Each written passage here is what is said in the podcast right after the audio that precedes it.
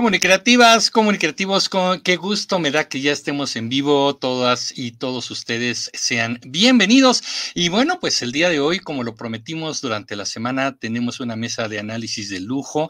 Eh, eh, tenemos la ocasión de contar con tres queridos amigos y además colegas expertos en el tema con una gran trayectoria. Ahorita se los voy a presentar y desde luego vamos a analizar a las candidatas y al candidato a la presidencia de la República ya hemos hablado en otros en vivos acerca justamente de este tema, que bueno, si bien ellos apenas acaban de entrar en la pre-campaña y son precandidatos a la presidencia, en términos reales, pues ya lo son, ¿no? Ya se adelantaron con este proceso, se hicieron llamar coordinadores del movimiento de no sé qué, para no entrar en conflicto con la ley electoral, pero ya son reconocidos como las candidatas y el candidato a la presidencia de la República. Así que vamos a platicar de todo eso, vamos a estar en vivo y espero que ustedes con sus comentarios y sus preguntas participen con nosotros. Antes de presentarles a nuestros invitados y colegas, rápidamente voy a saludar a la gente que está conectada desde hace rato, ¿eh?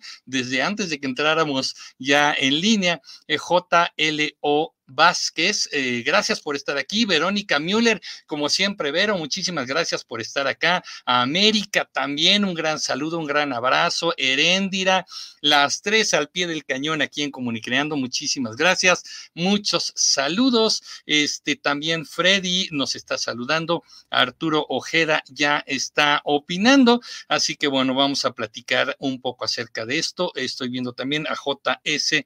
76. Ya están opinando sobre las candidatas y los candidatos, pero bueno, eh, vamos a entrarle a todo este asunto, pero quiero presentarle a nuestros, eh, nuestros invitados el día de hoy.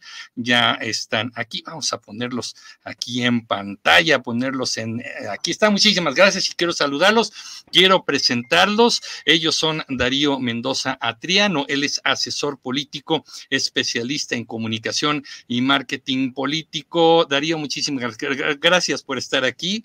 Eh, también está Abel Vicencio Álvarez, especialista en análisis de información a partir del monitoreo de medios, eh, eh, de medios de comunicación, también en la empresa Medialog. A él ya lo conocen, ha estado antes con nosotros. Abel, gracias por estar aquí.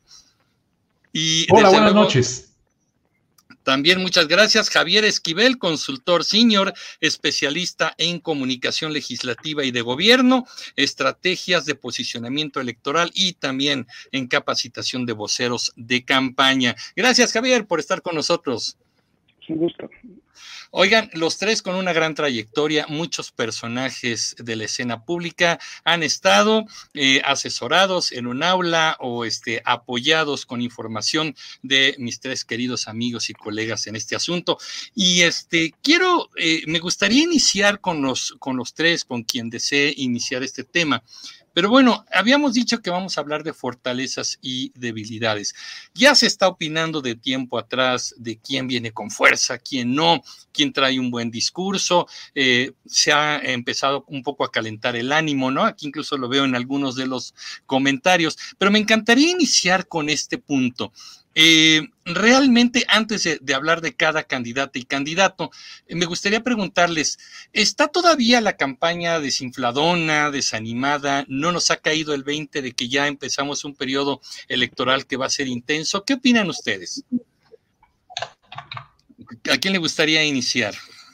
Hola, pues eh, yo pienso que hay un cierto hartazgo tal vez de, de las cuestiones públicas, políticas, en realidad la gente no entiende muy bien los periodos de campaña, de pre-campaña.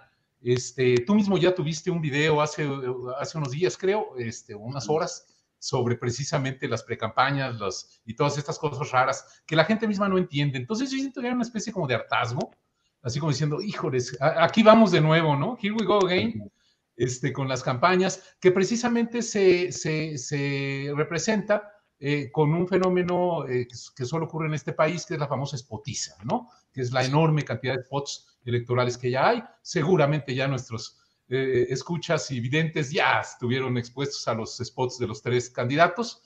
Y, este, y yo creo que esto es lo que representa mucho, ¿no? un poco el hartazgo, un poco, ay, otra vez, la gente no entiende muy bien este, ¿por qué ahorita pre-campaña? ¿Qué sucede? ¿Si está en campaña o cuánto tiempo? En mm. fin, es un rollo, pero es el hartazgo, yo pienso, del que se parte, ¿no? Claro. Eh, no sé qué opinan mis colegas. Así es, y además es el momento en que cada quien va a estar presentando la cara bonita, ¿no?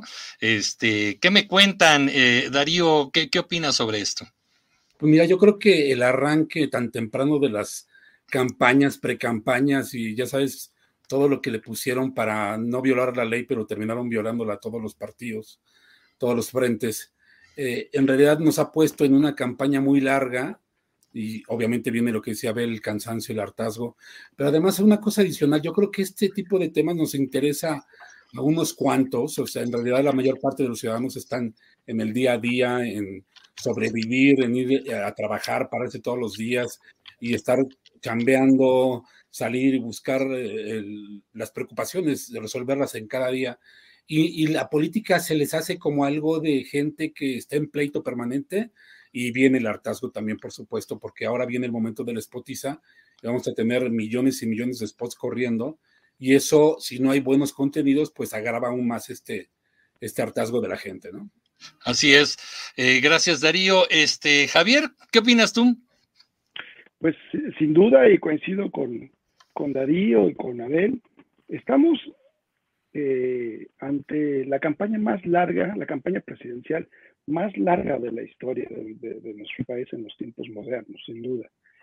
La campaña inició eh, con la sucesión adelantada, no ahora en la época de la pre-campaña, sino inició hace dos años. Hace dos años en el que se, se adelantan todos los tiempos desde el Ejecutivo y los partidos, en una especie de, de hacer pesos y contrapesos, pues cayeron en, en, en, este, en, este, en esta trampa, por decirlo así, para adelantarse en los tiempos.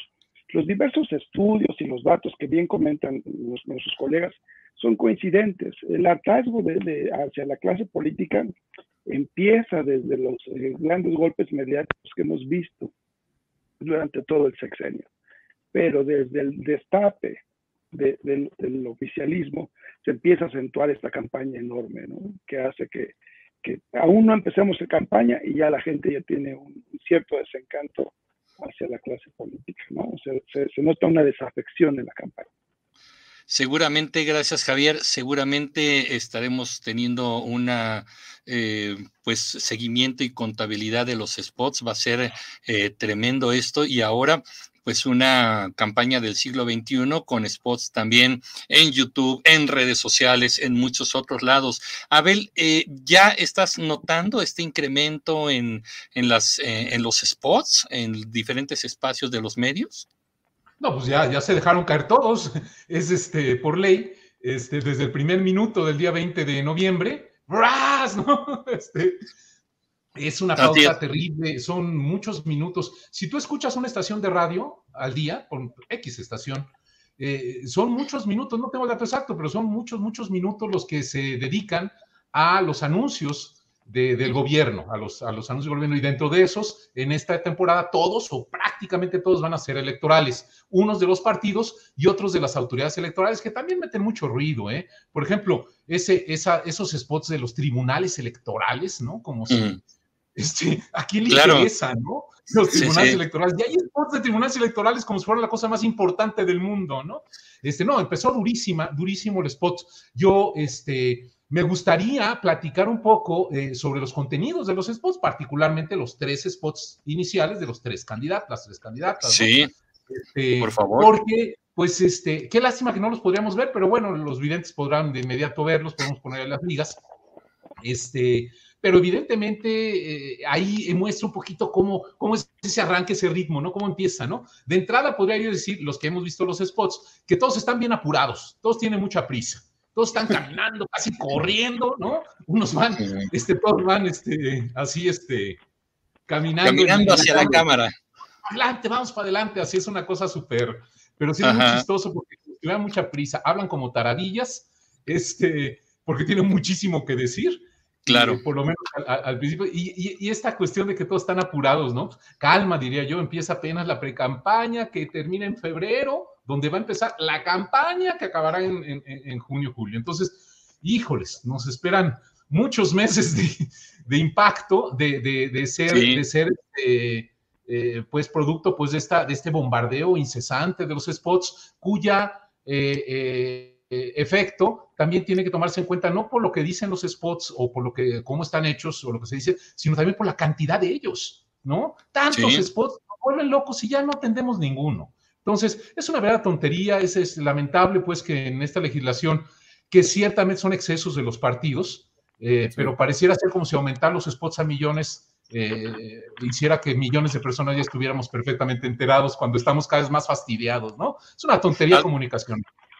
Así es, gracias Abel. Mira, de hecho, justamente aquí nos dice Arturo, aquí están viendo en pantalla, los spots de TV y radio son necesarios, dice, porque no todos los votantes están en redes sociales. Y aquí yo le quiero preguntar a Darío, eh, ¿los spots sirven realmente para conocer a los candidatos? Y segundo, funciona, no es contraproducente tener tanto spot con tanta insistencia todo el tiempo. ¿Es contraproducente o es a favor? Bueno, es contraproducente por los, porque son casi 7 millones de impactos los que va, vamos a tener. Es decir, nadie eh, resuelve en su cabeza estar viendo los contenidos. Los que van a impactar van a ser los de contenidos muy creativos, mm. muy dinámicos, más allá del objetivo que tenga cada estrategia del partido. Por ejemplo, con Xochitl Gálvez, claramente el primer spot es presentarla, darla a conocer, es como, como así lo están delineando. Con Claudio Sheinbaum es el no regreso al neoliberalismo y todo este lenguaje de la corrupción. Y, con Samuel eh, se está presentando, pero de una forma, pues muy a su estilo, hablándole a los jóvenes, a los millennials, a los centennials, este, ya saben, de una manera disruptiva, el que nada tiene que perder, pues puede hacer lo que era y media. Y, creo, y creo que ya lo delinearon así. Ahora, que estén impactando, lo dudo, o sea, lo que dice Abel es muy cierto, todos hacen tomas muy parecidas. De hecho, eh, eh, no sé si recuerden el sport de Peña Nieto, así era. Es decir, tenía gente atrás y él iba caminando al frente. Sí, sí, sí. Entonces, bueno, algo, les pasó ahí a los estrategas para ponerlos todos a prisa y es, y es muy simpático la forma como se están delineando. Bueno, ¿qué se va a quedar en la mente del electorado? Los más creativos y, los que menos, menos palabras, pero mejor, más emoción y más impacto, creo yo. Oye, este, muchas gracias, Darío. Oye, Javier, y sobre este punto, además, eh, se enfrentan los candidatos, las candidatas y el candidato a sus propias habilidades comunicacionales. Se dice que algunos son más carismáticos que otros, otros tienen más facilidad para hablarle a la cámara o no. Eh, ¿Cómo pudo haber sido el entrenamiento de estas personas para salir a, la calle? Yo vi a una Claudia Sheinbaum con mucha energía cuando en el meeting con toda la gente no la veo igual. Este, debieron haber sido horas de grabación. ¿Qué tan complicado es preparar a una candidata o a un candidato para esta jornada de spots, de esta presencia, de una exigencia de comunicación cada vez más intensa? Bueno, sin duda es un, es un, no es un reto menor, pero atendiendo a, lo, que, a lo que estamos planteando, estamos hablando de tan solo en la precampaña de 30 millones de spots. 30 millones de spots. Y en todo el proceso, en todo el proceso, 57 millones de spots. O sea, de, ¿Qué es lo que vamos a ver? A partir del día 20 que empezó, eh, los términos oficiales, por decirlo así, hasta después de la veda electoral, estamos hablando de 57 millones de spots. Entonces, si fuese un producto, la norma mexicana de publicidad ya nos hubiera mandado una alerta de sobreexplotación, ¿no? Es un boom, un, boom terrible. Entonces, cuando estamos hablando de que 754 spots por minuto en este gran conglomerado de los partidos ya es una sobresaturación, el índice de retención de ideas y de mensajes clave es, menos, ¿no? Todos sabemos que para poder comunicar, conectar y convencer, menos siempre va a ser más, ¿no?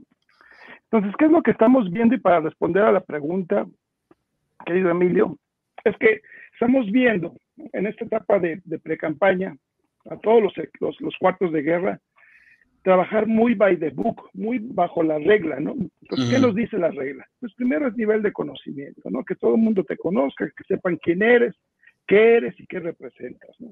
Yo espero que en las siguientes etapas, las siguientes semanas, que no son muchas, estamos hablando que son 26 semanas, se empiecen a generar contenidos más atractivos para generar ese nivel de aceptación. Una cosa es que te conozcan, otra cosa es que te acepten. Claro. Y la siguiente es la intención de voto, que es donde los medios, las encuestas, fijan más la atención, ¿no? Entonces estamos hablando de ese, de ese término. Pero a una candidata o a un candidato para eso, pues es, es de acuerdo como dicta la estrategia, ¿no? ¿A quién, ¿A quién tienes que convencer? ¿A quién tienes que conectar? ¿Qué quieres mostrar en esta, en esta etapa de pre-campaña? ¿no? Entonces estamos, estamos viendo ya uno de los temas más de fondo, perdón, para poder analizar el tema que, que, hoy, que hoy nos convoca, ¿no? las fortalezas y las debilidades. Y es un tercer punto, que es el mercado electoral. Estamos hablando que este mercado electoral, ¿no?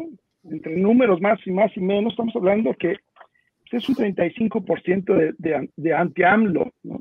Sí, sí. Un 43% pro-AMLO y un 22% de indecisos, ¿no? Entonces, ¿cómo entrenar a una candidata para que con esos primeros eh, primeros días de pre-campaña den tiros de precisión en sus mercados electorales. ¿no? Entonces, hay que empezar a construir sinergias, ¿no? y es lo que hablábamos, entre el spot, la pauta publicitaria y el mensaje discursivo en medios. Entonces, ¿cómo homologarlo para poderle llegar a este tipo de mercados? Entonces, el reto va a ser mayúsculo. Así es, Javier, gracias. Oigan, y les quiero preguntar los tres, ahorita que tocaste el punto, un punto importantísimo de esto.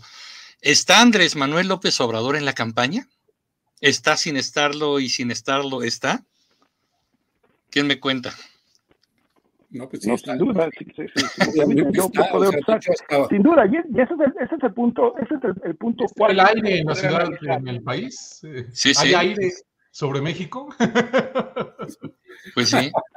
Sí, claro. O sea, el, presidente domina la conversación todas las mañanas, este, impone agenda, pero lo más, lo más impresionante es que el, país se está polarizando entre anti-AMLO y pro-AMLO. O sea, más que, mm, más que yo, yo en este momento digo, puede evolucionar las campañas, pero lo que estamos viendo ahora es un nicho de mercado anti-AMLO y un pro-AMLO muy fuertes, muy duros.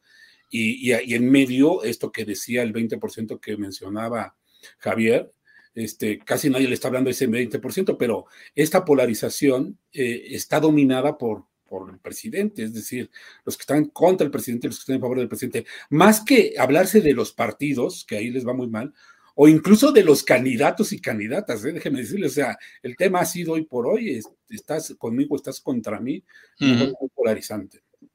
Javier, eh, habías iniciado un planteamiento sobre esto. Sí, sí, claro. Y retomando lo que dice Darío, que es muy interesante, el anti-AMLO, este gran bloque de anti-AMLO que estamos más o menos 30-35%, la mala noticia para los oficial, para los eh, opositores, porque yo no sé cómo llamarle si vamos México frente por amplio coalición Fuerza por México. Corazón por no sé qué. Sí, sí, sí, corazón, no sé qué ahora es. La fuerza, el corazón. menos de dos años.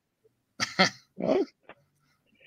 Bueno, la mala noticia es que no todos, no todo ese porcentaje de 75 por AMLO están a favor del, frente. No, definitivamente no. ¿eh?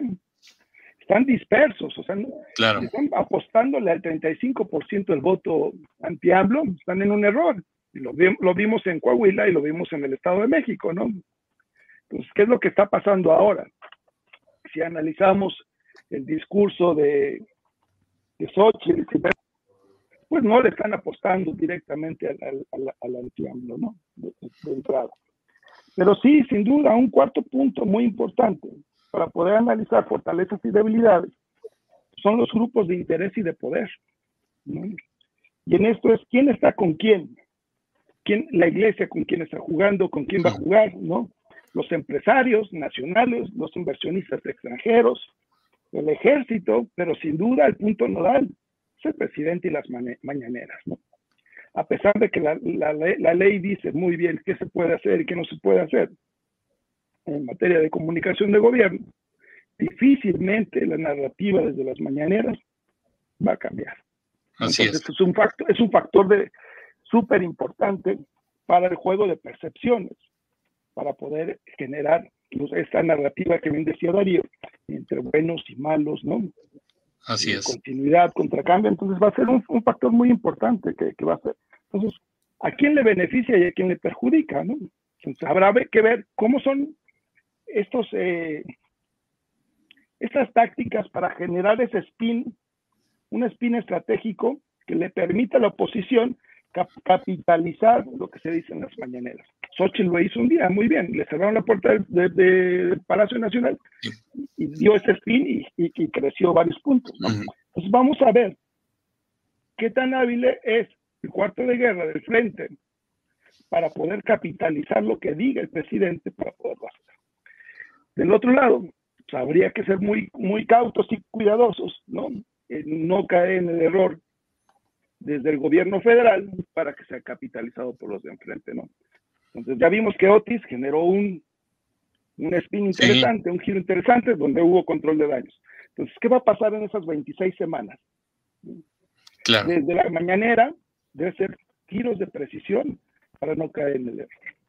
Y muy interesante lo que dices. Estamos pensando en electores así como mezclados todos en una eh, en una gran habitación cuando en realidad tenemos que pensar también en sectores eh, sociales, económicos, como acabas de decir, la iglesia, eh, sector obrero, sector empresarial, y va a depender también de las regiones, porque no son los obreros, depende norte, sur, qué industria, si estamos hablando de empresarios, estamos hablando de lo mismo. Entonces, sí, tendrán que ir afinando sus puntos por ahí.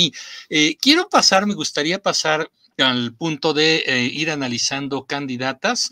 Eh, pero antes eh, me gustaría ir, eh, bueno, ya estamos leyendo algunas cosas que están diciendo por aquí y si alguien quiere comunicar o hacer algo, algún comentario, pues bueno, dice, muchos están diciendo porque no son capaces de hacer cambios en las políticas implementadas, dice José Guzmán, la iglesia siempre ha estado del lado de los ricos, los explotadores, los fascistas. Es que como que aquí es donde permea esta mm, narrativa, ¿no? De que los buenos contra los malos y todos los que piensan así están del lado de los buenos y todos los que no piensan así están del lado de los malos. Hasta ahorita ha sido una narrativa como muy exitosa, ¿no? Dividir a los mexicanos entre buenos y malos. Sí, entre comillas, si, me permite el, panel, ¿no? Porque estamos hablando, sí, buenos y malos, pero a ver, ¿quiénes son los buenos y quiénes son los malos? Eh, cualquiera que sea la etiqueta que pongas, Estamos hablando de un 35 anti, no antioficialismo. Estamos hablando de un 43 a favor del oficialismo. Entonces, ahí, ¿quién es el bueno y quién es el malo? Y estamos hablando de un mercado de indecisos, ¿no? De cerca del 22%, ¿no? 22% que no están ni, valga la analogía, ni, ni, ni, con el, ni con el diablo ni con Dios, ¿no? Este, punto, este mercado es el que va a detonar los números de participación ciudadana. Sabemos que en todas las presidenciales, bueno, las últimas presidenciales en México, la participación ciudadana no ha rebasado los del 70%. Así es. Entonces, este 22% del que no están, ¿no? Ni con uno ni con otro, que están mezclados entre la sociedad civil, entre la marea rosa, ¿no? Entre los apáticos, entre los que no votan, ¿no? Entonces, e, ese es el mercado que está, que, que está fluctuando. Entonces, para, para poder hacer tiros de precisión, insisto, necesitamos tener perfectamente, como tú dices, Emilio, ¿no? bien mapeado, aunque estamos están en el mismo cuarto, saber quién, quién vive en cada, en cada, en cada zona. ¿no? Claro, claro, así es. Pues vamos a pasar, ¿qué les parece si nos vamos a las candidatas en concreto? Y aquí me encantaría eh, el ojo eh, experto de ustedes para que me vayan eh, platicando. Primero veamos las fortalezas y empecemos con Xochil Galvez, si les parece bien. Es un criterio que a mí se me acaba de ocurrir. Este, no hay nada ahí este, simplemente me vino el primer nombre. Bueno, vámonos con Xochil Galvez. Me gustaría que primero me dijeran ustedes eh, cuáles son las fortalezas que ven en Xochitl Galvez. Vamos a hablar también de las debilidades o como dicen por ahí, las áreas de oportunidad, pero por lo pronto las fortalezas. Me gustaría iniciar en el orden en el que empezamos. Este, entonces, Abel, eh, me encantaría desde tu punto de vista que estás viendo los, los medios todo el tiempo, pues, ¿qué ves del lado positivo de Xochitl Galvez? Bueno, pues creo que va a ser evidente para nuestra audiencia eh, un poquito la frescura, ¿no? Este, Xochitl es una mujer que, proyecta eh, de forma instantánea pues cierta frescura, cierta, cierta empatía, cierta eh, simpatía, que, que, algunas personas la tienen y algunas personas no, no quiere decir que sean malas ni buenas, ni que sean, sino simplemente hay dones, diría yo, naturales o simplemente forma de ser de las personas. Y Xochitl, para afuera y para adentro, pues es una mujer que evidentemente es mucho más, este, mucho más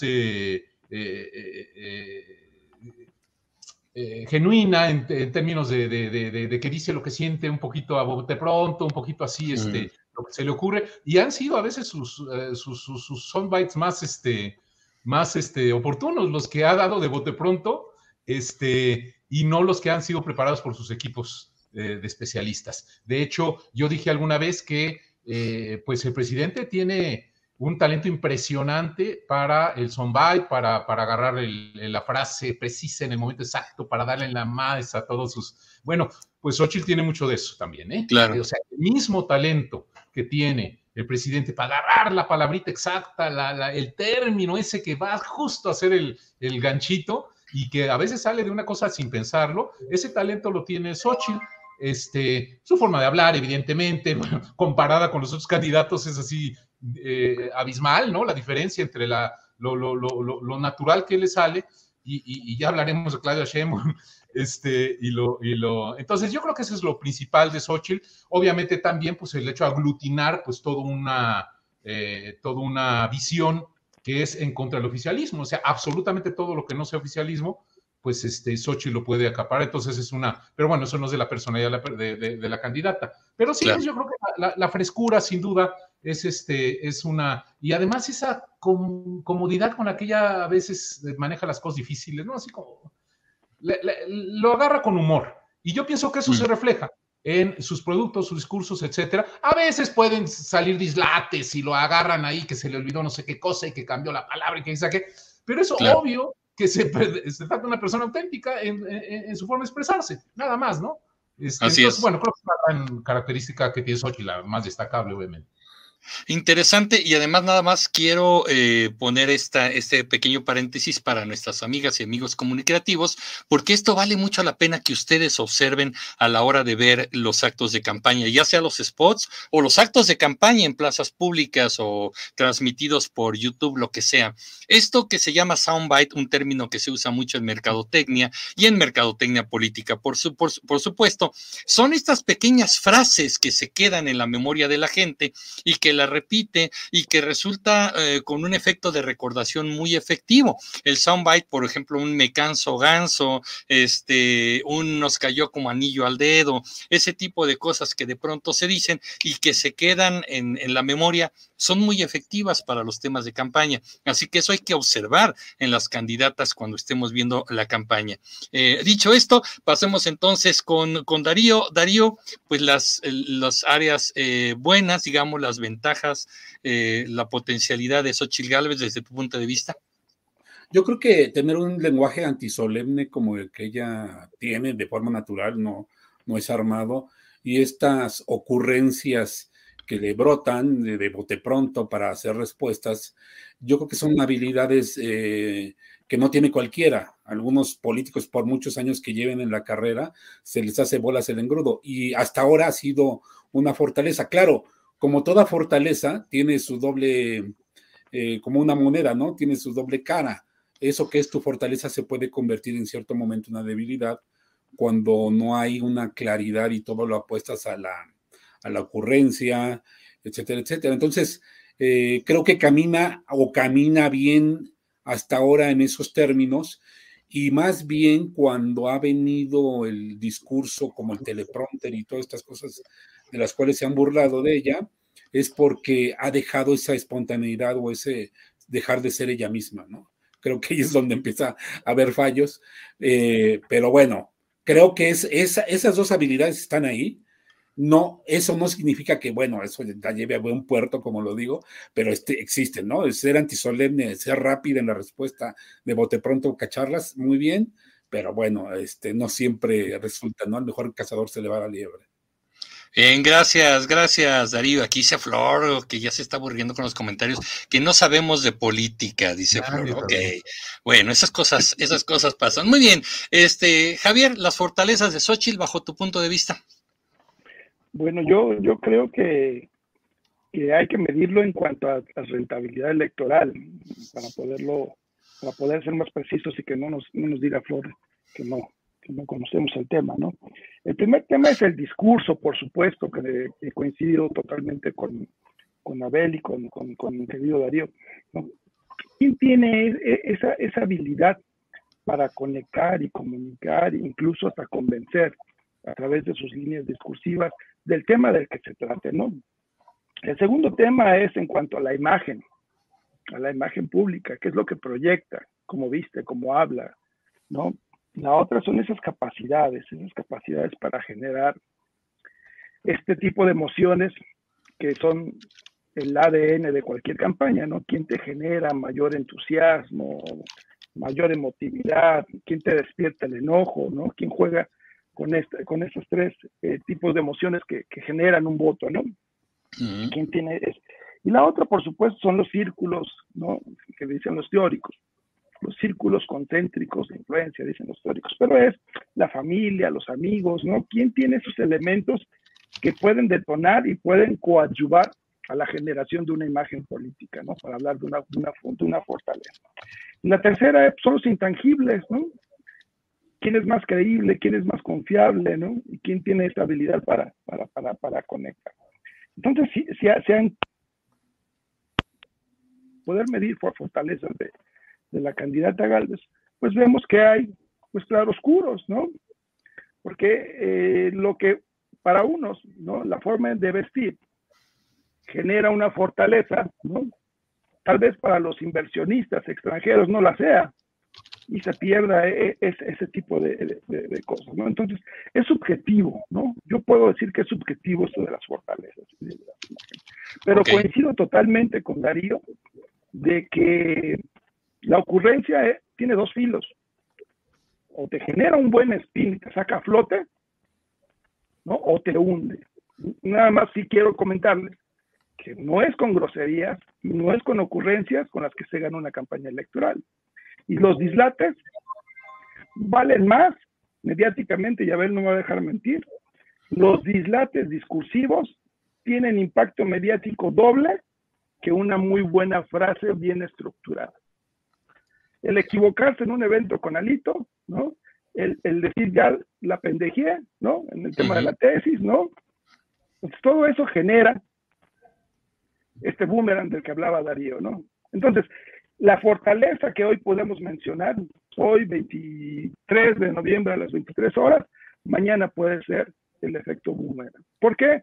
Porque la teoría dice que cuando abusas de tus habilidades de comunicación y de percepción, te generas, te autogeneras en un personaje. Entonces, se imaginan, ¿no? Salir de dinosaurio en el Senado, salir con la camiseta de los Tigres o de Cruz Azul, ¿no? Todo lo que nos pareció sí, sí. simpático ayer, mañana ya no lo va a hacer si, si se sigue generando este autopersonaje. La gelatina, el subirte al microbús, ¿no? Uh -huh. el, el, el, zapato de, ¿no? Entonces, ¿es fortaleza? Pues sí, ¿para quiénes? Pues para ese 22% de indecisos que se identifican en el sí puedo, yo sí puedo, yo soy mi propio motor de vida, ¿no? Es una fortaleza para ese grupo, sí. Claro. Pero es una tremenda debilidad, ¿no? Para estamos hablando de este anti-AMLO y este pro-AMLO. Entonces, ¿dónde colocamos estas grandes habilidades que hoy podemos decir, no? Es buen discurso, buen spin, discurso antipolítico, ¿no? ¿Dónde lo ubicamos? Depende de dónde nos ubiquemos. Pero vamos al dato duro para poder medirlo si es, si es una fortaleza o es una debilidad. En el momento en que Xochitl es ungida como defensora de, este frente, porque no, no, era aspirante, porque la ley ya ve que, que es de claroscuros, ¿no? En el momento que, se, que es destapada, ¿no? Empieza con un boom mediático, de acuerdo a los índices que, que se, se tienen arma de que saca el Heraldo, todos esos medios, ¿no? Tiene un despunte de 15-20% en puntos de percepción favorable mediática. y de aceptación en ese grupo de la marea rosa, ¿no? De los antiamblos. Pero fue su mejor momento y desde ahí a la fecha vienen de declive. Desde que arrancó hasta el día de hoy, en todas las encuestas, busquemos cuál es la que más confiaba en uno, ¿no? O cuál es la más confiable, pues vamos a ver que hay un descenso. No es hacia no. Está, está plano. Entonces, ¿de qué fortaleza hablamos? Bajo el dato duro, bajo la percepción de esta mesa de, de, consultores o bajo, la, bajo la, la, percepción de los grupos electorales con los que hay que conquistar y convencer. Claro. Gracias, Javier. Este, antes de pasar a las áreas de oportunidad, aquí tengo un comentario muy curioso. Eh, no es este, es este, fíjense, interesante. Dice Felipe, Xochitl es una anciana de 60 años en un país de jóvenes, supongo yo. Eh, si, si, llegas a apoyar a Claudia Sheinbaum, Felipe, te tengo una mala noticia porque Sheinbaum tiene 61 años, eh, le, lleva un año más. Eh, vamos a ver algunas otras cosas. Bueno, aquí nos están diciendo, Misael, Xochitl tiene manera de comunicar y Claudia solo tiene el apoyo de AMLO. Vamos a ir para allá. Pero vamos entonces a la parte de las áreas de oportunidad o debilidades de Xochitl. Abel, ¿qué me cuentas sobre eso? Bueno, pues ya lo, ya lo comentamos, ¿no? Este, junto con la ventaja va la, desventaja, ¿no? Que es esos riesgos, pues, de que pueda parecer poco seria, que pueda parecer poco experta, que pueda parecer, este, incluso una improvisada. No lo es en forma alguna, sabemos eh, su, experiencia y todo lo demás, y la, eh, que ha sido pues, gobernante, en fin, ¿no? No, no es cualquier eh, pero bueno, evidentemente yo creo que ese es su principal peligro, este, que es precisamente esta eh, ligereza, esta amigabilidad con la cual se maneja, etcétera, pues le puede redundar eh, para eh, electorado que considere que hay que ser más serio, que hay que ser más formal, que hay que ser más, este, con, este, sí, más, este, que, no, no andar en grasejadas. Yo, entonces, pues este es su, evidentemente el reto más importante que tiene, balancear precisamente la parte alegre, la parte ligera, la parte de esperanza, la parte bonita, la, la parte hacia con la parte seria, que mucha gente pensamos, bueno, que también eh, México debe tener un gobernante serio. Entonces, pues, tendrá que balancear y ese es su principal reto, sin duda, sin duda alguna. Y bueno, y también aglutinar en su persona, pues la enorme cantidad de instituciones, aspiraciones, personajes, grupos de poder, etcétera, que representan lo que viene siendo la nueva coalición que, va a representar Xochitl. O sea, de sal, de chile y de mole tiene. O sea, no es un partido político con una ideología concreta.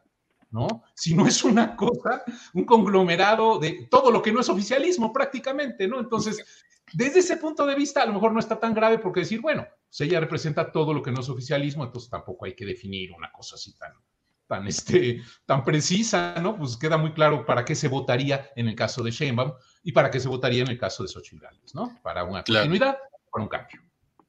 Muchas gracias, Abel. Este, Darío, pues que justamente lo que plantea Abel en, esta, eh, en este comentario de, antisistema, etcétera, etcétera, creo que la debilidad de, de Xochitl es cuando empieza a decir, justamente en, lugar de diferenciarse de, de López Obrador, más bien hasta ahora en algunos lances ha sido desde que tocó la puerta de Palacio Nacional, es que va a respetar los programas sociales de López Obrador. Digo, lo puede decir por, por estrategia, pero ese es como el discurso dominante de Xochitl, o hasta ahora el más sobresaliente, según yo.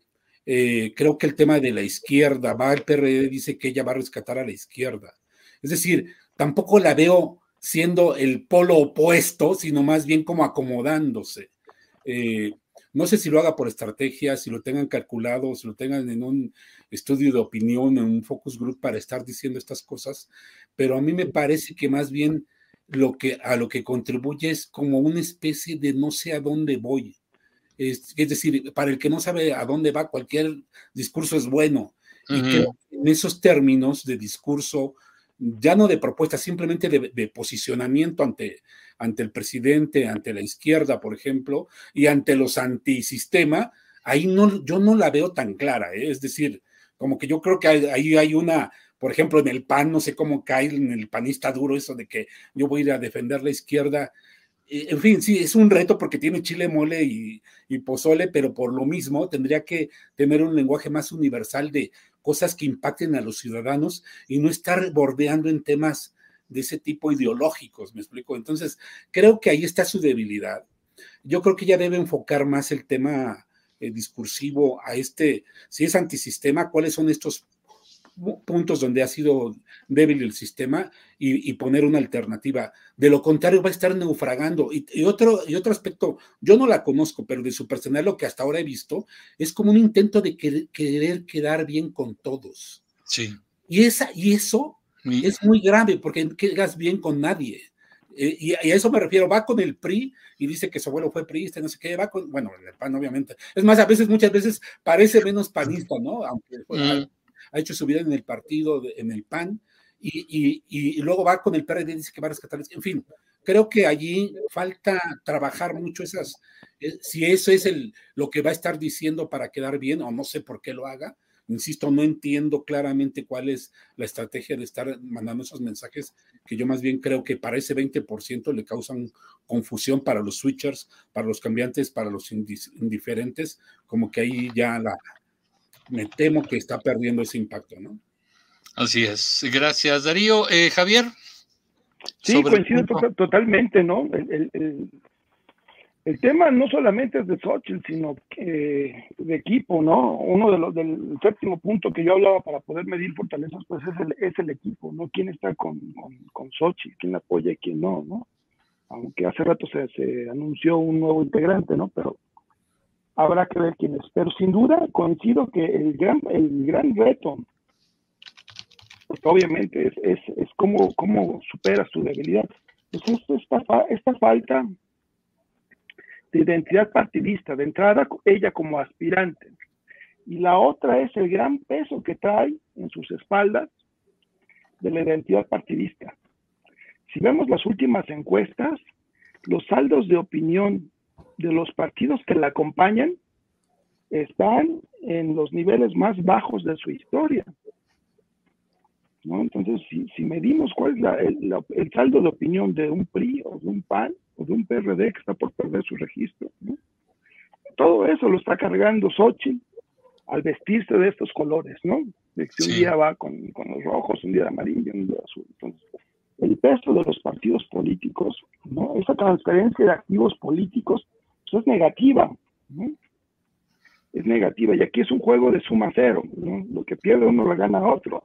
Mientras del otro lado, y seguramente vamos a pasar, ¿no? Mientras del otro lado se gana la aprobación de gobierno, la simpatía presidencial, el número de gobernadores, ¿no?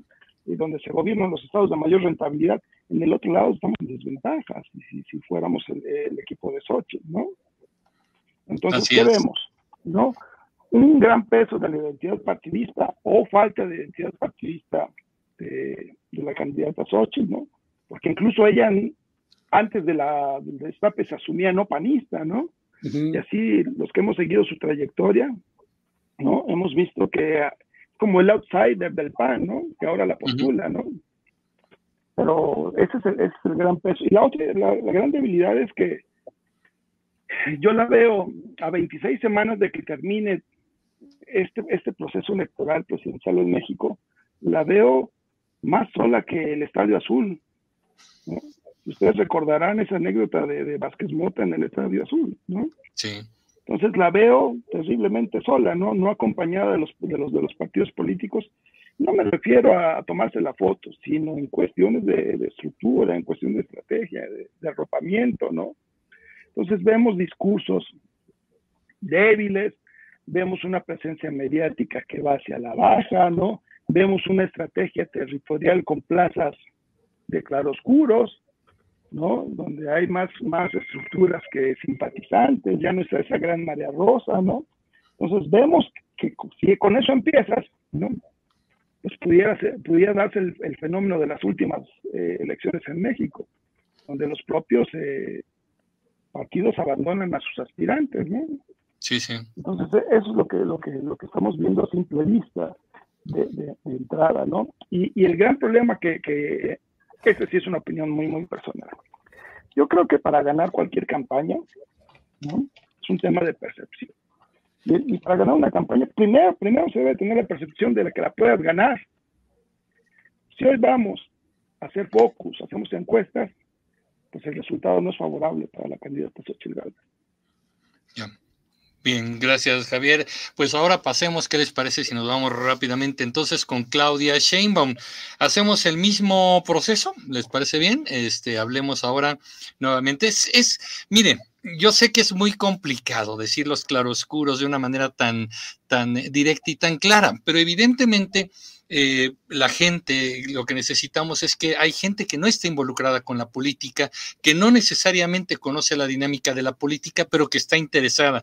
Muchos comunicativos están interesadísimos en la política, en entender el espectro, lo que pasa enfrente y lo que pasa atrás. Y por esta razón, bueno, tratamos de ser un poquito más esquemáticos en el tema de fortalezas y debilidades, ¿no? El, el famoso análisis FODA, ¿no? Este, que hacen las empresas y hacen los partidos hace medio mundo. Entonces, vámonos con Claudia Sheinbaum. Este, ¿Les parece si le damos la vuelta como en el juego de cartas? Ahora voy a poner una reversa y me gustaría iniciar con Javier. Este, hablemos de fortalezas, ¿no? De Claudia Sheinbaum. ¿Qué te parece, Javier? Sí, sí, muchísimas gracias. miren, y para, para explicarlo a nuestro amable auditorio, todo auditorio, querido Emilio, que estamos hablando de, tres cosas, ¿no? Que no hay que perder de vista en la campaña. Uno es de que es una contienda como todas, cambio contra continuidad, ¿no? ¿Quién representa el cambio y quién representa la continuidad? Y obviamente la fortaleza de la doctora Chenda, pues es la continuidad. ¿no? Y aquí hablar de, la continuidad hablamos de, de, tres, de tres verbos, ¿no? De seguir, continuar, profundizar, ¿no? Pero obviamente eh, estamos hablando de esta continuidad. La otra es quién capitaliza mejor este humor social que premia en el país, ¿no? ¿Quién está atendiendo realmente las emociones de la gente, ¿no? El hartazgo, la emoción, ¿no? la indiferencia. No estamos tomando en cuenta esto. La tercera, ¿no? que yo creo que es donde necesitamos eh, fijar la, la mirada, pues es las necesidades más urgentes de este electorado, ¿no? Se termina el 2023 como un país lleno de, de necesidades. ¿no? cuáles son las condiciones del país para el próximo semestre, ¿no? Estamos hablando de enero a junio. ¿Qué va a pasar? ¿Cuál va a ser el humor social en ese entonces? ¿no? ¿Va a cambiar? ¿Va a seguir? ¿Va a ser pesimista? Hasta ahora ninguno de los cuartos de guerra de, los tres partidos, bueno, de los tres bloques de partidos lo están tomando, lo están, lo están tomando en cuenta.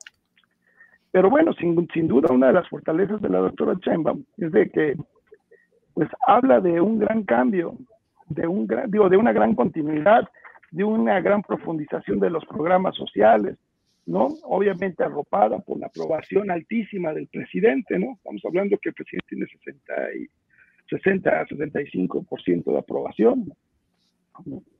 De popularidad ya ni se diga, ¿no?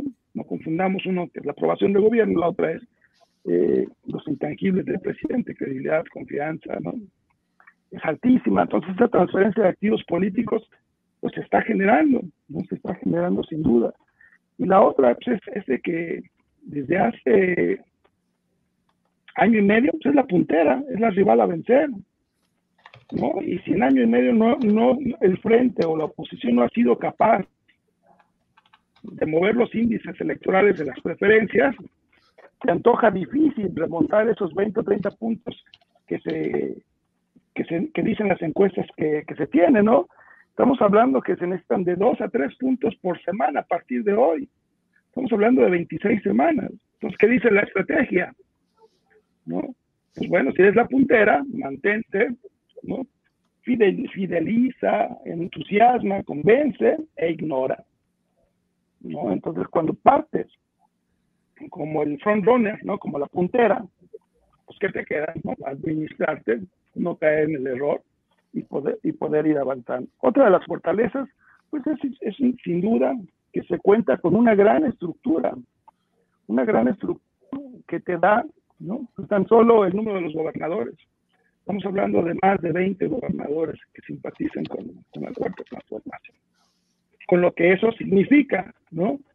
En términos constitucionales y metaconstitucionales, ¿no? Bueno, sobre la mesa y bajo la mesa, quiero decir, para, para, decirlo en términos llanos, ¿no? Entonces, esa es la gran fortaleza, es la gran transferencia que se puede dar, ¿no? Sin caer y sin analizar discursos, sin, sin analizar imagen y capacidades, ¿no? Aunque también están jugando en ese terreno, la boda, ¿no? La boda que de hace, unos días, ¿no? Cómo se van administrando estas figuras presidenciales, ¿no? Estos romances, para poderlo hacer, ¿no? Y sin duda de que los números todavía son, son irrefutables para poderlo hacer, ¿no? Entonces la propuesta estratégica de 26 semanas es administrar esta continuidad y todo, todo, todo lo necesario para poder remontar estos puntos. ¿no? Hay algunos oficialistas que dicen que está todavía en, oportunidad de crecer y hay otros que dicen que ya está en su techo electoral de las preferencias. Sin duda las campañas son las que detonan siempre. La campaña es la que te mueve las emociones y que te puede cambiar. Yo no creo que todavía, o que todo esté escrito, ¿no? A, pesar de, lo que acabo de comentar, yo no creo que todo, todo esté escrito. Gracias, gracias Javier. Eh, Darío, las fortalezas de Claudia Sheinbaum. Mira, yo creo que la fortaleza de Claudia es Morena, es decir, la marca Morena como partido es una marca, es un, es un movimiento, una marca partidista que tiene más positivos que negativos comparado con las otras marcas partidistas. Es el PRI, el PAN, el PRD están muy mal evaluadas, mientras que Morena sola pues claro, estamos hablando de, la, de, Morena del presidente, no, no de Claudia. ¿Ok? Entonces, en ese sentido, mientras ella no cometa errores y se mantenga enmarcada en Morena, eh, esa es su mejor ventaja y repite lo mismo eh, que, hace el presidente. Eh, y yo creo que esa es una fortaleza básicamente de la izquierda, es decir, de, de, la izquierda lo que tiene como fortaleza es que lo que provoca en la gente es que le, quita responsabilidades. Si tú estás mal es porque alguien te amoló. Si tú estás mal es que alguien se pasó de listo contigo. Si tú estás, o sea, echamos culpa, y eso es algo muy deportista, muy, muy, muy de la cultura humana, muy de, de, muchos humanos, es, pues yo no reconozco que me va mal porque largué, tomé malas decisiones, hice de mi vida un desastre, sino que prefiero siempre echarle la culpa. Y el populismo siempre toma ese mensaje y por eso es tan exitoso, porque yo prefiero pensar que alguien me está destruyendo a tomar mi responsabilidad. Y ese es el, y ese es el lenguaje permanente, diario, de, rascar las heridas del resentimiento. Lo único, que hace, lo único que hace Claudia es subirse sobre ese, esa emoción básica del resentimiento, de que si algo está mal es porque alguien nos amoló, por no decir de, de manera más francesa. pero, pero, creo que eso, eso ha sido muy, ha caído en un terreno muy fértil.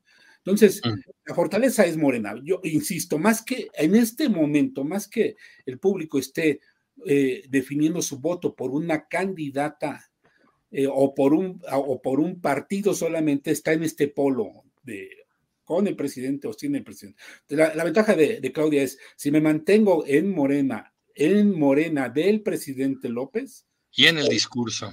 Ya, y en el discurso de rascar heridas, y para eso me sirve el pasado, los corruptos, ya saben lo que en el rat diario nos dicen, eh, eh, y eso, eso impacta en un sector mexicano, o sea, en un buen porcentaje de mexicanos cacha ese, ese tipo de cosas. Así es, gracias, gracias Darío. Abel, tu percepción. Pues mira, estamos hablando de fortalezas de la candidata, eh, pero no estamos hablando de la persona de la candidata. Y es que no hay muchos elementos para hablar de la persona de la candidata. Entonces estamos hablando de Morena, estamos hablando de otros elementos que son las fortalezas de esta candidata. Claudia Sheinbaum Pardo es clon de AMLO. Claudia Sheinbaum ha elegido impersonarse, mimetizarse, clonarse con la 4T. Claudia Sheinbaum es la 4T y esa es su gran fortaleza. Si le va bien a 4T, le va bien a Claudia. Es la persona impersonada en un movimiento político que ha renunciado a toda su individualidad renunciado a todos rasgos que, bueno, ya conoceremos después, en eh, particular en su personalidad, para mimetizarse y convertirse en un movimiento político con cola de caballo. Así de fácil. Y por eso, esa es su gran ventaja, enorme ventaja, enorme ventaja electoral de decenas de puntos que será difícil para otros contrincantes este, eh, eh, revertir. Y esa es la enormísima energía que tiene, que ella ha elegido este, no ser Claudia y ser la 4T con cola de caballo. Así, porque su personalidad no sabemos nada. ¿Qué cosas buenas? Bueno, hablando de la persona, para, persona, para, ah, para votantes que les gusta la seriedad, que no les gusta el relajo, que no les gusta pues, los, los dicharacheros y todo, pues una candidata más seria, que, que no hace dicharajos, y que evidentemente es una candidata con amplísima experiencia, ha gobernado la ciudad más grande del mundo en una de las épocas más terribles de, de la historia de la ciudad, este, bueno, pues eso también es, eh, sin duda, será parte de sus, de sus ventajas, ¿no? Pero esa es mínima comparada con la otra, que es que ella es la 4T con cola de caballo. Claro, así es. Pues vamos a, vámonos rápidamente, ¿qué les parece si vemos entonces las debilidades? Que ya las están diciendo también, pero bueno, que, que queden como muy, muy evidentes, muy claras. Javier, eh, no sé, enumerar nuevamente las debilidades o la debilidad de Claudia Sheinbaum el efecto de Cuauhtémoc Cárdenas, diríamos, en el, en el año 2000, ¿no? Sí, sí. Una candidata muy, muy formada, muy centrada, con amplia preparación, doctorados, pero sin ese, sin ese ingrediente necesario para generar ese, esa emoción, ¿no? Y me refiero al carisma. ¿no? La doctora Chainbaum es muy formal en, en, su trato, en su forma de hablar, en sus formas de contener crisis, ¿no? De saber eh, cómo llevar esta disciplina by the book para no, para no salirse. Y es lo que ha intentado, ¿no? Desde que era jefa de gobierno, cambiar y moldear para poderlo hacer. Entró al TikTok, empezó a ser más afable, empezó a hacer contenidos que la, que la mostraran más cercana. Pero yo creo que para poder conectar y comunicar y convencer a este gran público que, que se necesita, ¿no? Es poder, poder tener ese lado más, más sensible. Por eso veo como acierto, ¿no? Hasta cierto punto lo de, lo, de la boda. Pero estamos hablando de que tan solo eh, su base electoral y lo que estamos hablando, con eso no gana. Con eso no gana los 30 millones que, con los que se ganó en la, en la elección anterior, sino tiene un 43% fluctuante ahí, ¿no? Como quieramos llamarle tambaleante, ¿no? En el que no, si no genera esta emoción y esta empatía y se sigue administrando y no arriesga para ir por ese 22% de, de, indecisos, ¿no? Puede, puede, puede ser, puede ser una, una de las grandes debilidades. ¿no? Así es, muchas gracias. Eh, Darío. De acuerdísimo, o sea, el cero carisma, muy aburrida, incómoda cuando hace campaña, se le ve incómoda, no se le ve en confort, o sea, no se divierte, no es, no es alguien que diga, o sea, a la vez hasta sufriéndolo. O sea, uh -huh. el lenguaje corporal de Claudia es totalmente así como, uy, por eso yo digo que no van a votar por Claudia, van a votar por Morena. Eh, y, y, y, en el caso de Morena o de este polo, los mexicanos votan en este caso por una especie de disciplina partidista por un lado y otro por como por el soborno de los apoyos sociales, ¿no? Quien lo ve como soborno, vaya. Entonces, oculto. Sí, sí, el, el, este, este de que, bueno, pues hay que votar porque se nos quitan el apoyo. Es decir, sí concentra todo ese poder del presidente, todos los recursos del presidente, pero ella, ella, debilidad, o sea, aburrida, cero empática. Por eso el tema de la boda intentan como mostrar que, bueno, pues sí se emociona, ¿no? O sea, tratan de hacer algo un poco como lo intentaron con Cuauhtémoc Cárdenas de, bueno, que sonría al menos en alguna foto. Claro. Muy mal. Gracias, Darío. Este, Abel, las debilidades de Claudia Sheinbaum. Muy rápidamente eh, coincido con los eh, con todos y este solamente apuntaría a un término que me pareció chistoso. No es ofensivo, pero sí está este algún analista, algún tuitero dijo que, que Claudia Sheinbaum era un cartón mojado. Para mí se me hizo contundente el, el, este, el, en términos de personalidad. No quiere decir que sea mala persona, ni que sea incapaz, ni que sea mala gobernante. Claro, claro. Simplemente es que en términos de proyección de, de, humana hacia afuera parece un cartón mojado, ¿no? Este, nada más para darles una idea, analicé el spot que está al aire, el spot de, de, de inicio, está ahí caminando, ¿no? Ella tiene una enorme cantidad de cortes eh, eh, el video, que eso quiere decir que lo tuvieron que editar y editar y editar mil veces para que medio saliera. Algo también muy relevante, saludos a la gatita. Luna. Sí, aquí está Luna, ya entró al programa. algo, algo muy relevante también es este, el, el, el, tono de voz, Emilio, tú que eres músico, le subieron el tono, el pitch, le subieron la sí. frecuencia, habla más agudito en el spot y eso es ridículo, literalmente la están falseando, ella no habla así. ¿no? Incluso cuando entra con otro corte dentro del spot, que es terrible, el spot está lleno de cortes y de, mil cosas, eh, o sea, realmente eh, le metieron todo el tiempo del mundo a ese spot. Eh, modifican muchísimo la voz de la candidata, eso está mal, no sé quién se ha dado cuenta, yo sí, este, clarísimo, se ve cómo habla más agudo, y cuando las personas hablan más agudo, las mujeres principalmente cuando hablan más agudo, obviamente están en un tono un poquito más alamero, más así. Y le subieron el pitch, el tono, la voz a la candidata en forma artificial. Nada más con eso les digo todo. Yo tengo la sensación, incluso a lo mejor este, le dieron algunos ejercicios de vocalización o algo por el estilo, porque hablando de, personas, si estamos hablando, nunca nos referimos a esta parte del habla, pero en el caso de Xochitl Galvez hacen mucha burla de su pronunciación de la R, la R que la, la pone atrás en el paladar, pero en el caso de, Claudia Sheinbaum tiene un problema porque su voz es gutural, sale de aquí de la garganta y se nota el esfuerzo. Cuando habla por, por micrófono en un meeting, eh, está todo el tiempo el esfuerzo aquí, se sienten las cuerdas vocales muy, muy estiradas, ¿no? Obviamente yo creo que le han de haber dicho, a ver, colóquelo en el pecho, los ejercicios que, que siempre recomendamos, para vocalizar y colocar mejor la voz y lo hicieron para el spot porque efectivamente yo lo comentaba este, también aquí en la familia, dije, oye, algo le hicieron a la voz de Claudia Sheinbaum que no es así como habla, incluso debo decirlo, y, sin exagerar, ustedes me dirán, y comunicativos ustedes también, en la radio no la reconozco como Claudia Sheinbaum. Cuando no la estás viendo, ah, es, es, alguien más, es así como una locutora que se le parece, ¿no?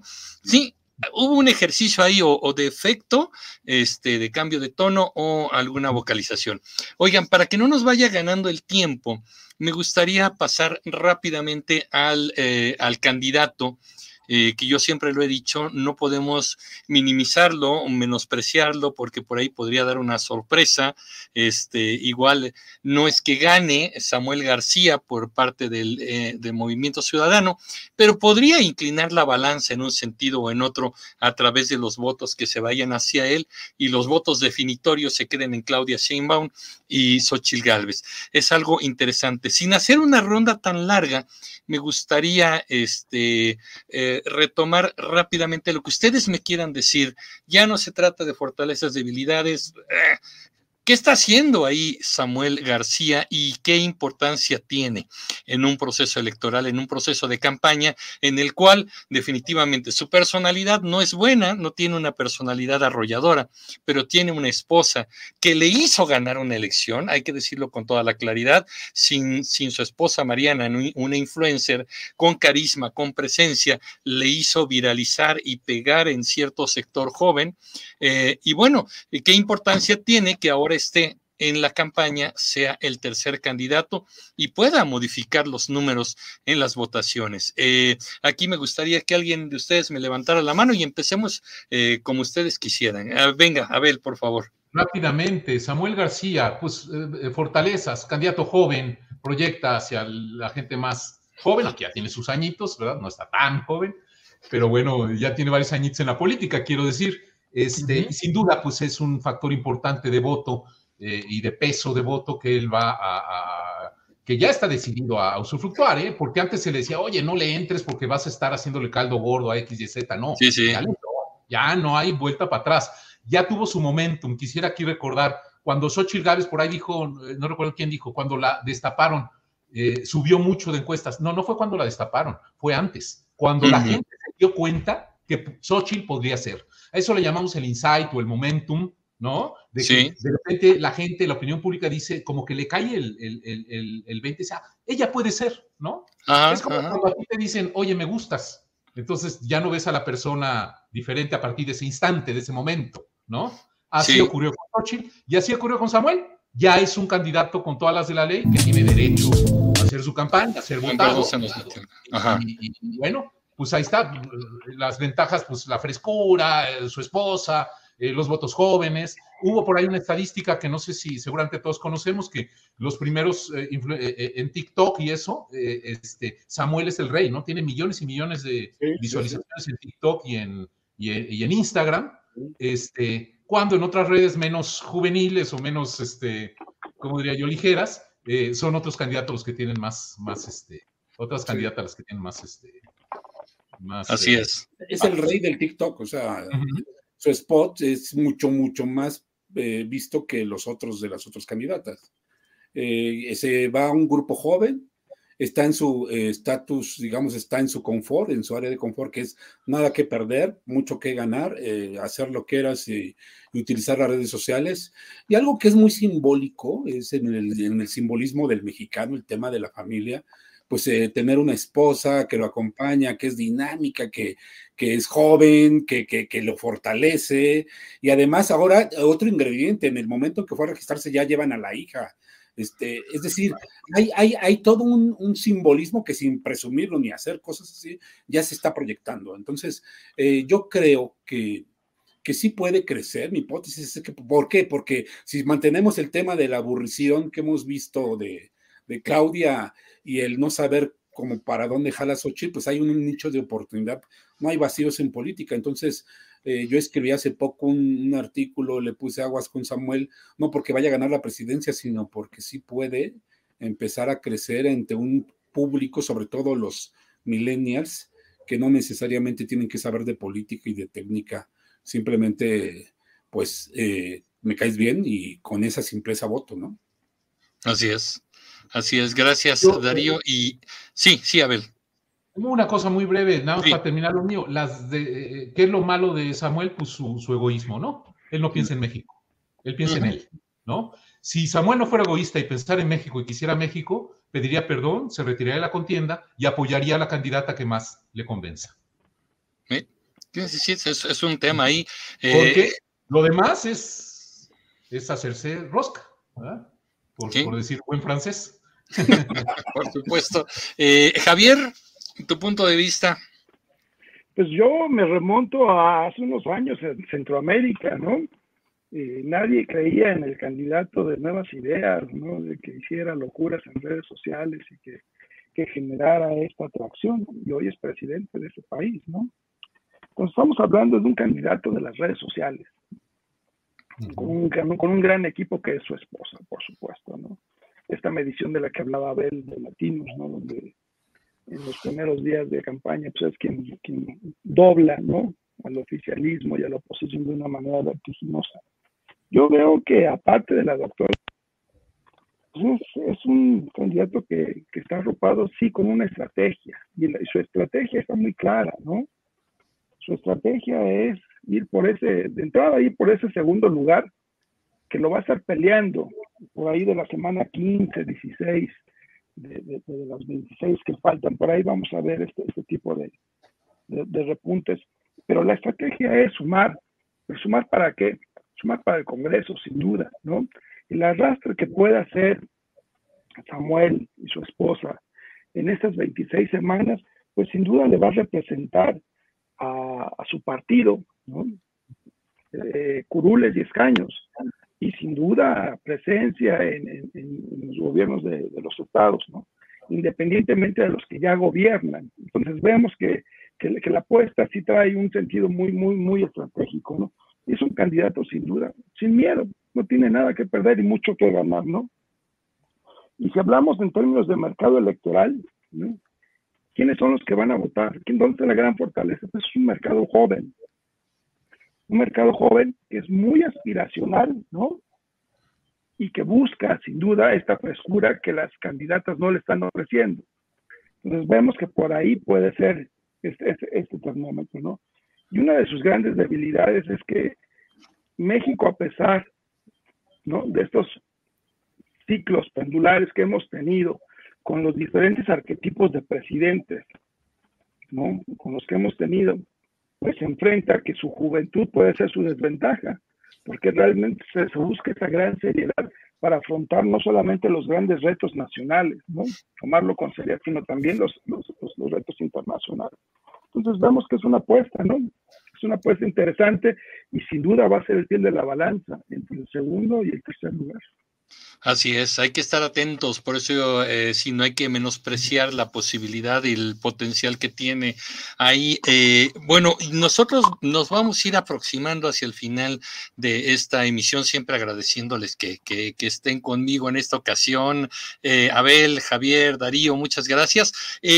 quisiera yo, vamos a ver si algunas personas quieren preguntar o comentar. Hay muchos comentarios, los hemos estado viendo, pero algo que es muy importante y quiero retomar prácticamente de la primera intervención de Javier, es que las campañas se tratan de emocionar y todos sabemos que la comunicación tiene todo un toque emocional ah, en cualquier tipo de comunicación humana y mucho más allá también la comunicación política.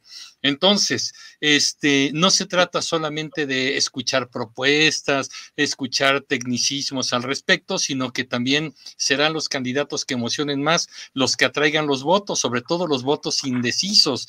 Este, ¿será que, que, tendremos una campaña aburrida? ¿Se irá a calentar? ¿Cómo ven las cosas? Este, eh, ¿alguno de ustedes conoce a alguien de los cuartos de guerra que les diga, oye, ya le vamos a meter esto para que se ponga bueno? ¿O, o, qué? ¿Cómo están viendo la cosa? ¿Quién, ¿Quién, me platica? Pues de lo que yo poco que sé, este, creo que eh, en muchos casos, particularmente el caso de Xochitl, no tanto el caso de Claudia, que no estoy tan cercano, pero el caso de Xochitl, este, pues obviamente está mucho más verde el, proceso y la, integración de equipo. Hoy acaban de hacerse anuncios que todavía son provisionales, en fin. Entonces, pues Xochitl tiene, tiene más este, trabajo que hacer al respecto. Claudia lleva años en campaña. Entonces, este, eh, bueno, pues ahí vamos. A mí me parece también que los analistas eh, tendemos mucho a criticar, si Xochitl está bajando, no, no va a vencer, digo, hay datos eh, muy concretos para decirlo, pero no sé, pienso que apenas estamos empezando, vamos a ver, este, a ver cómo, cómo termina el año y cómo este, empieza el otro, en fin. Eh, una cosa sí, este país, esta época política de México está llena de sorpresas, así que nadie puede este, decir que ya está hecho, que ya ganó fulana y que ya los puntos, no, hemos visto eh, eh, en momentos así álgidos que, este, pues que los porcentajes de votación cambian terriblemente de un día para otro, ¿eh? No, no, no, yo no me sorprendería, entonces hay que estar preparados para todo. Así es. Fíjate que es, es, interesante, aquí me está diciendo Felipe que agradece que no tengamos censura. Aquí hemos estado pasando todos sus comentarios a favor, en contra, si van con, con ganas de, de resaltar alguna característica de las candidatas, aquí se están poniendo. La idea, miren, la idea de estos espacios es justamente eh, entrar al diálogo, al razonamiento y a la reflexión. El insulto, la denostación de las personas no abona a nada. La verdad es que no es ningún argumento, no ayuda en nada, ni combate al otro. En realidad, si quiero combatir a mi eh, opositor con insultos, realmente no estoy abonando a nada y ni siquiera estoy dando un argumento. Así que, bueno, aquí ustedes son libres de opinar y eso me gusta. Alguien estaba comentando, a ver, Agustín Ortega estaba mencionando a mi ley. Y ahora que decías tú, Abel, de, de este asunto, estamos nosotros los analistas diciendo y calculándole un poco al asunto. Los analistas decían que, pues, mi ley se le había complicado el asunto, habían dicho que mi ley había perdido el tercer debate, el debate previo al, al, día de las elecciones. dijeron, híjole, pues eh, perdió la primera vuelta, se le está poniendo complicado, hay argentinos que no están a favor de las ideas de mi ley y luego supuestamente pierde el tercer debate y ándale pues que en la segunda vuelta gana mi ley y tenemos una personalidad rarísima, eh, complicada, radical, eh, que a veces despierta un poco más temores que certezas. Mm, habrá que ver qué pasa del dicho al hecho. Falta que tome posesión el 10 de diciembre, pero sigue dando declaraciones. Eh, creo que algo pasó muy parecido con Donald Trump cuando ganó por primera vez la, la presidencia, que decían, Donald Trump es una broma, por Dios ese no puede llegar. Cuando gana las primarias del Partido eh, Republicano, también se dice, es una broma, Trump, ¿cómo creen? No, no puede llegar, ¿no? Y ándale, pues llega a la presidencia de los Estados Unidos. ¿Qué es lo que cambia? Ustedes que tienen este ojo crítico, ¿Qué es lo que hace que de pronto la predicción, el análisis, los números nos dicen una cosa y la realidad de pronto nos estampa lo contrario? Bueno, yo creo que hay campañas, las campañas electorales básicamente todo puede cambiar, es decir, eh, no hay nada escrito como aquí eh, lo ha sostenido Abel, esto es muy cierto. Lo que hoy decimos mañana puede dar un giro tremendo por varias cosas, por la política hay giros inesperados, hay sucesos, incluso hay otros actores y hay otros intereses que, que pueden mover y, intervenir para que den giros tremendos. Entonces, no hay nada escrito, esa es una realidad. Lo que nosotros analizamos son tendencias, encuestas, números, comportamientos, incluso el comportamiento humano en una campaña electoral, en una campaña política electoral. El tema es que es poesía y, y el gobierno es prosa, ¿no? Como decían por ahí. Es decir, hay muchas variables y muchas cosas, pero lo que es una realidad es que estos outsiders tipo Milley o Trump o lo que hemos visto últimamente en, Europa del Este. Incluso Bukele, ¿no? Que lo mencionaron también. Sí. Lo que sí vemos es juventud, sí vemos este asunto de las redes sociales bien manejadas, porque hay gente que no le queda hacer un TikTok, puede ganar muchos views, y, pero cero votos. Es decir, entender eh, el instrumento eh, por el cual se hace y también que te hayas eh, hecho una maravillosa campaña y en un día malo caigas estrepitosamente, ¿no? Yo siempre he dicho que esto es de, humanos, no son Coca-Colas, no son mercados, no son de, productos.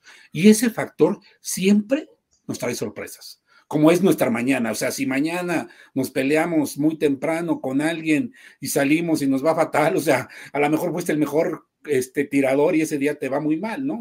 Entonces, este, este esto es lo, lo, lo, padre, lo increíble, eh, eh, lo, que están como Abel en el monitoreo, esta adrenalina de los hechos que suceden a velocidad tremenda, este, pues nos, nos encanta. Yo creo que nosotros estamos en esto un poco como en este factor de entender las cosas, pero sí, pueden cambiar y hay sucesos, pero miren, el tema es, si se siguen comportando los actores como hasta ahora, digo, ya no hay mucho que decir, pero puede cambiar, sí, eso es un hecho. Así es. Aquí nos están diciendo Juan Javier Luna Garza, dice la verdad. Ese es un punto importante, ¿eh? que no lo hemos abordado. Yo creo que será para otro momento, pero a lo mejor si quieren comentar algo, adelante. Juan Javier Luna Garza, creo que la verdadera elección está en el Congreso. Claro que es importante la presidencial, pero siento que los partidos están más preocupados por el Congreso y más Morena por el plan C y es, es fundamental. Aquí hemos hablado en muchos espacios sobre el voto diversificado o el voto repartido. Yo he dicho, es mi opinión personal, nunca le des todo el poder a un presidente. Haz que su partido tenga la necesidad de negociar, llegar a acuerdos y para eso están los congresos. Entonces, no le des el poder absoluto ni en la Cámara de Diputados ni en el Senado, ¿no? El Congreso será determinante independientemente, de quién gane la presidencia. ¿Qué, qué opinan ustedes? Pues ese es el punto nodal, ¿no? Yo creo que la pregunta de, nuestro amigo Juan Javier, ¿no? Retrata fiel, fielmente lo que está pasando ahora en el termómetro político electoral, ¿no? Por un lado, vemos, ¿no? Y nos ocupamos en esta mesa de hacer de manera general, ¿no? una radiografía de, de, lo que creemos y lo que nosotros consideramos de acuerdo a las tendencias, de acuerdo a, a los comportamientos que hemos visto desde que empezó esta asociación adelantada hasta, hasta, el día de hoy. Pero la, la, la verdadera cohesión, la verdad, el verdadero ADN, el punto sensible, yo lo escribí en una columna en el AM hace, hace, hace varias semanas, ¿no? De que se percibe ¿no? que los, los, los, los dirigentes eh, de los partidos políticos de oposición están más preocupados hoy por ganar esos fueros eh, parlamentarios, esos fueros legislativos que les permita avanzar, están más cocinando esas fórmulas que les permita no perder estas sumas millonarias ¿no? que les dan de financiamiento público para sus partidos y también el interés ¿no? que retrata eh, la opinión publicada de las últimas semanas es de que el foco no está en esta, en esta etapa de la precampaña, sino está en el Congreso, ¿no? ¿Quién se queda con las plurinominales y las de representación proporcional? De ayer a hoy, las tapas de los periódicos pues retratan esta, esta realidad, ¿no? Nos dicen que son eh, acuerdos populares, PRIPAN y, los zapatos del PRD, quién le toca qué, ¿no? Mm. Entonces vemos, vemos más, más esa, esa preocupación de, de, la oposición en el Congreso ahora, ¿no?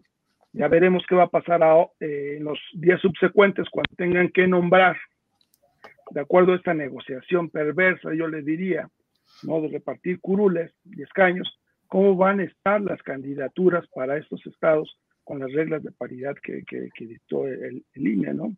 Como siempre, Morena ya les ganó, ya tienen sus candidatos y sus candidatos. Entonces vamos a ver a quién van a nombrar y todo esto y a ver si cambia esa tendencia. Pero sí, el apunte de Juan Javier es ese, ¿no? El plan B no es, digo, el, plan principal no es la presidencia de la República. Yo insisto, veo una precandidata sola. En caso de Sochi, la veo sola, no protegida con esta gran estructura, ¿no? y veo más la atención en, en, la Cámara de Diputados. veamos las listas que ya se filtraron, que están circulando, incluso los datos oficiales, vemos los porcentajes de los grupos parlamentarios de la oposición que ya manifestaron ese, ese interés por reelegirse, ¿no?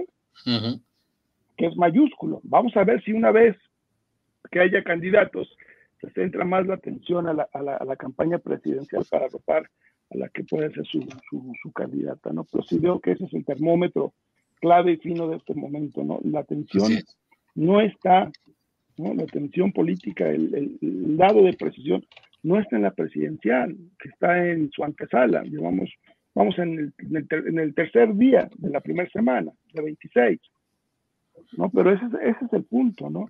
Entonces vamos a ver cómo se da esa, esta composición, porque de entrada yo veo una estrategia medio endeble, porque si tú apuntalas muy bien de entrada a tu candidata presidencial, te va a arrastrar por inercia los votos del Congreso y vas a poder hacer esos pesos y contrapesos que tú decías, Emilio, ¿no? ¿Y qué pasa, retomando tu analogía en el caso argentino, ¿no? Si gana mi ley, pero vemos cómo queda su Congreso. No tiene el porcentaje necesario para poder hacer una modificación, ¿no? Su, su, su fuerza partidaria es reducida en comparación con los que tiene que negociar. ¿no? Entonces vemos de entrada que no va a ser tan fácil, ¿no? ¿No? Tan fácil para poderlo hacer. Así yo es. Veo, yo veo un Congreso todavía eh, como en el 2000, Darío no va a dejar mentir, ¿no? Gana un, un, un, aspirante popular con votas, pero el Congreso no lo favorece, ¿no? Así es. Javier, muchas gracias. Ya nos vamos. Quiero responder a, a, bueno, vamos a, una intervención final de ustedes, pero... Había preguntas por ahí, ¿no? Sí, Gran Luz Solar nos pregunta cuánto le va a costar esta campaña a los mexicanos. Está en el presupuesto de egresos, pero ustedes tienen el dato, tienen la, cifra exacta, si no, eh, lo, lo, lo, damos este, después. Eh, está, de hecho, en el presupuesto de egresos de la federación, el que acaba de ser aprobado y transmitimos en vivo esa sesión eh, en el Congreso. Eh, yo quiero aquí comentar un par de cosas que, que están interesantes. mira, quiero rescatar este comentario de Judith Vera, que es interesante. Jóvenes, hagan política, porque si no, alguien más lo hará por ustedes y contra ustedes, ¿no? Este, ahí tenemos un, joven promesa, este Pedro Kumamoto, que también así como que eh, pues desarticuló un poquito a sus seguidores y los que estaban pensando eh, de, sobre él, sobre cierta línea política, y ándale, pues ya, ya se alió por ahí en Jalisco, ¿no? Fue pragmático y dijo, pues tenemos que acceder al poder, hagamos alianzas contra las que estuvo durante muchos años, ¿no? Pero bueno, ahí está este e, el punto. Muchos están hablando sobre los jóvenes y quiero ver si hay algunos puntos adicionales. Veo que no hay eh, otras preguntas, hay comentarios, incluso se están respondiendo entre ustedes comunicativos, pero yo quisiera ir cerrando con una última participación hablando de todo esto. Las personas de a pie, los, ciudadanos, como digo yo, hagamos política para peatones. Ustedes los expertos, ¿qué nos recomiendan a los ciudadanos de a pie? que debamos observar o cómo hacer para entender mucho mejor lo que va a pasar en este proceso electoral y tomar una buena decisión política. Aquí hemos hecho este canal con la premisa de una ciudadanía bien informada toma mejores decisiones políticas. ¿Qué recomendación, qué consejo para los ciudadanos de a pie nos pueden dar para entender y observar mejor este proceso? ¿Quién, quién quiere iniciar? Aquí es de, de, a ustedes, como dicen por ahí, que les salga del corazón. ¿Quién, quién me dice? ¿Quién empieza? Pues a ver, yo empecé, yo me despido. Este, pues bueno, igual voy a decir una generalidad, pero eh, eh, los comunicativos que nos están escuchando, este, ya tienen experiencia en ser críticos ya tiene experiencia en, no, dejarse, eh, no dejarse convencer por la primera cosa que les den, siempre buscan otra fuente, siempre buscan otra... Entonces, bueno, pues ese es evidentemente la, el consejo que a todos los ciudadanos hay que darles, ¿verdad? Para estos seis meses de, tratar de, ver las causas, tratar de ver eh, las propuestas concretas, tratar de ver, este, eh, bueno, pues siempre otra, otra visión, pues, de la que nos están presentando y ser críticos, este, y bueno, pues elegir, elegir sin duda en conciencia. Yo este, les agradezco muchísimo la, la, oportunidad. Son seis meses largos de aquí a julio, junio, julio de 2024. Este, vaya que van a pasar muchas cosas, vaya que vamos a tener todos mucho trabajo. Este, y eh, pues esperamos, sinceramente, eso yo lo espero, pues que sea lo mejor para México, ¿no? Porque finalmente aquí no estamos jugando el futuro de nuestro país. Así que, este, pues esperemos que todos eh, seamos lo más patriotas posibles en ese, en ese aspecto. Muchas gracias. Gracias, Abel, muchas gracias. Juan Javier Luna dice, saludos, una gran mesa de análisis, saludos desde Monterrey, Nuevo León. Saludos, saludos hasta Monterrey, muchas gracias. Este, a ver, em, ¿quién más? ¿Quién quisiera comentar? Eh, ¿Quién quiere continuar dándonos un consejo a los ciudadanos de a pie? No, ya saben que para que haya democracia tiene que haber demócratas, no podemos ser este, habitantes solamente de este país, hay que ser ciudadanos responsables y yo creo que tenemos en nuestras manos la mejor arma que es nuestra credencial de elector, hay que votar. O sea, el día en que México más del 70% de la población vote, tendremos autoridades con mayor legitimidad, seguramente tendremos un mejor país. Entonces necesitamos eso, ¿eh? y una invitación a que por quien quieran, como diría el Cloutier, el maquillo, eh, vota por quien quieras, pero sal a votar, ¿no? Sí. es lo más importante. Así es. Muchas gracias, Darío. Javier, un último comentario, consejo. Sí, lo ideal sería lo que acabamos de plantear todos en esta mesa, ¿no? Una participación ciudadana alta, un voto informado y razonado, ¿no? Esa sería de entrada la línea discursiva que, podría, que podríamos dar. Sin, embargo, recordemos que la gente vota de acuerdo a lo que pasa en su metro cuadrado, lo que pasa en su colonia, en lo que pasa en sus experiencias, en lo que pasa en lo que su grupo cercano le confiere, le dice. Entonces, esa es la experiencia natural, ¿no? De, lo que realmente sucede para poderlo hacer. Y ese es, ese es el gran problema, porque eh, al, hacer, campañas, ¿no? y lo digo desde, una postura de consultor, uno enfoca ¿no? la mirada hacia su cliente, ¿no? independientemente de cuál partido, ¿no? pero se olvida de hacer este tipo de, de, consultoría con beneficio social, con responsabilidad social, que es poder eh, hacerle entender al público que nos escucha ¿no? Estos pesos y contrapesos que se necesitan. Hoy nos dimos la tarea de analizar a tres personas, tres personajes públicos que han estado en la palestra ya por muchos años, ¿no? Pero realmente la gente, y es donde yo hago la invitación a, tu amable público, Emilio, es de que nos fijemos bien en toda la boleta, pero no la boleta presidencial, porque a final de cuentas ese es el escaño que más, más lejos nos va a quedar como ciudadanos sino empezamos a ver quiénes son los regidores, que es el primer contacto ciudadano de nuestro metro cuadrado, ¿no? Claro. ¿Quiénes son los regidores? ¿Quiénes son eh, nuestros alcaldes, ¿no? Que es donde vamos a pedir el predial, el agua, ¿no?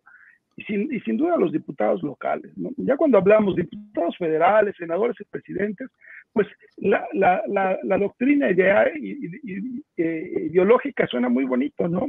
Y son las campañas que hace el IFE, el INE, ah, sí, tus diputados, conoce tu senador. Pero realmente, ¿qué tan, tan accesible es para el público de pie de ir a pedir una cita con tu diputado federal y que te atiende, que te resuelva, ¿no? Dos, con tu senador todavía es un poco más, más difícil. Y hablar de, de, de, un nivel del Poder Ejecutivo suena, suena realmente todavía más lejano, a pesar de que nosotros en, las campañas de comunicación pues buscamos cercanía, confianza, ¿no? Eh, niños, fotos, ¿no? Y sacamos a las candidatas ahí placeándose, ¿no? En todas las...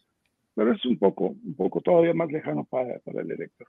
Yo empezaría diciéndoles, consulten muy bien sus propias experiencias, infórmese muy bien quiénes son los que ustedes crean que son los más confiables, los que son, que tienen mayor credibilidad y los que les ofrezcan mayores beneficios directos. La utopía de buenos contra malos, chairos contra fifís, pues eso está en, en, un nivel que no nos va a beneficiar. Pensemos en el mañana, pero de nuestras comunidades, donde sí vivimos, donde sí convivimos y donde sí sufrimos los verdaderos problemas o los beneficios de un buen gobierno. Así es. Javier, muchísimas gracias y desde luego, bueno, pues eh, ahí están, ahí están los comentarios. Este, hay mucha gente que está eh, comentando que si los gobernantes son un mal necesario, pues eh, tendríamos que entrarle todo al, tema de la teoría política y de la historia de la política. un tema muy interesante. ¿Por qué necesitamos gobernantes? Bueno, pues ahí está. Este, pero obviamente, bueno, pues esto es para hablar mucho, para platicar mucho en el futuro. Yo por lo pronto quiero agradecer, agradecerles a los tres, Abel Vicencio, Javier Esquivel, Darío Mendoza. Gracias por su generosidad de estar aquí, por platicar un poco, de verdad, excelentes eh, consultores y expertos en sus temas.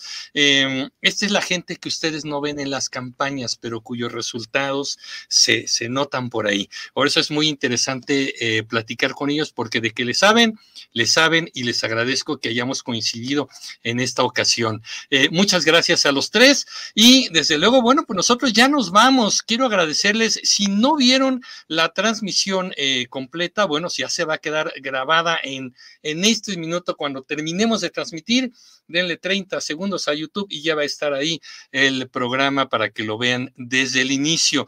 Yo les recuerdo que todos los jueves tenemos un programa nuevo cada semana y en la coyuntura habrá videos de todo tipo para que ustedes estén al tanto de lo que pasa y tengamos temas muy interesantes.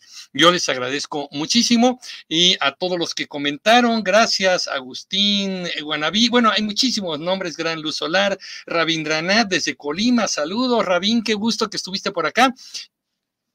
Y desde luego, bueno, los espero en el próximo capítulo de Creando. Pásenla bien.